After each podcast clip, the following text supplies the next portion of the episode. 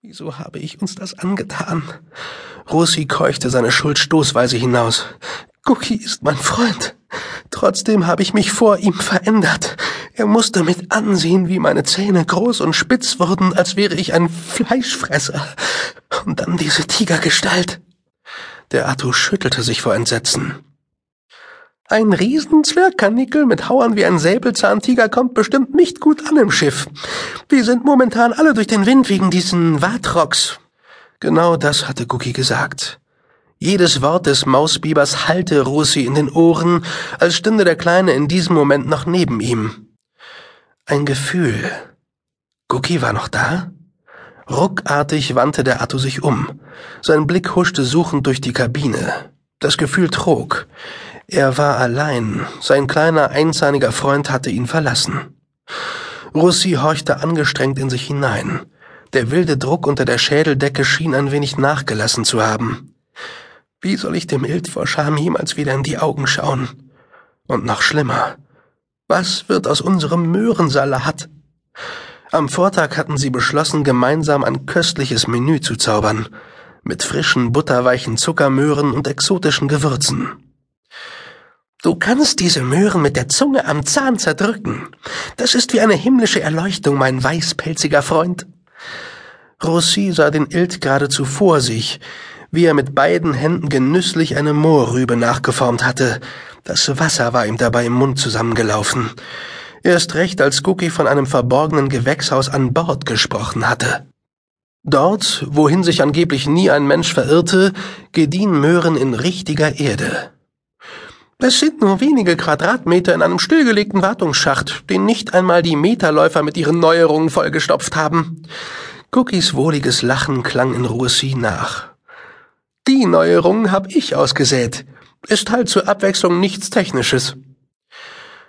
Russi schüttelte die letzte Benommenheit von sich ab. Er schwitzte stark. Die Furcht vor dem Fremden steckte nach wie vor in seinen Knochen. Für kurze Zeit, das gestand er sich ein, hatte er um sein Leben gefürchtet. In der Gestalt eines Okrivar war er bei der Frequenzmonarchie sicherer gewesen als nun bei den Terranern.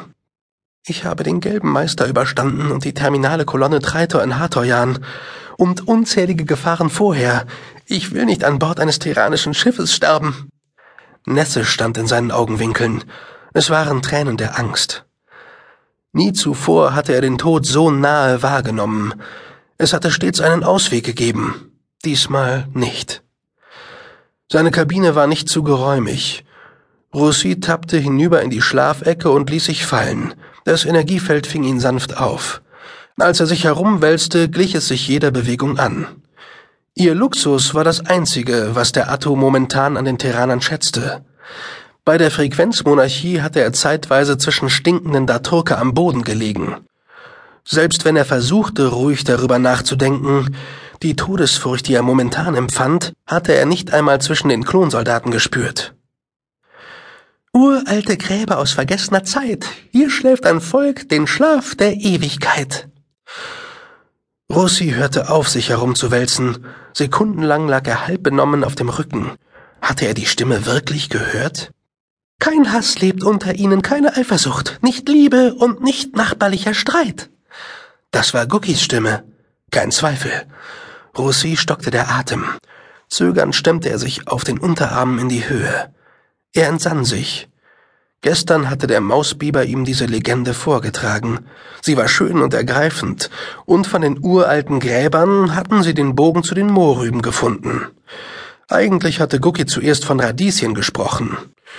Rossi wusste nach wie vor nicht, was Radieschen waren, die man von unten anschauen konnte. Seine Furcht wich einer seltsamen Anspannung. Er bewegte sich nicht mehr, lauschte, wartete darauf, dass er den Ild noch einmal reden hörte.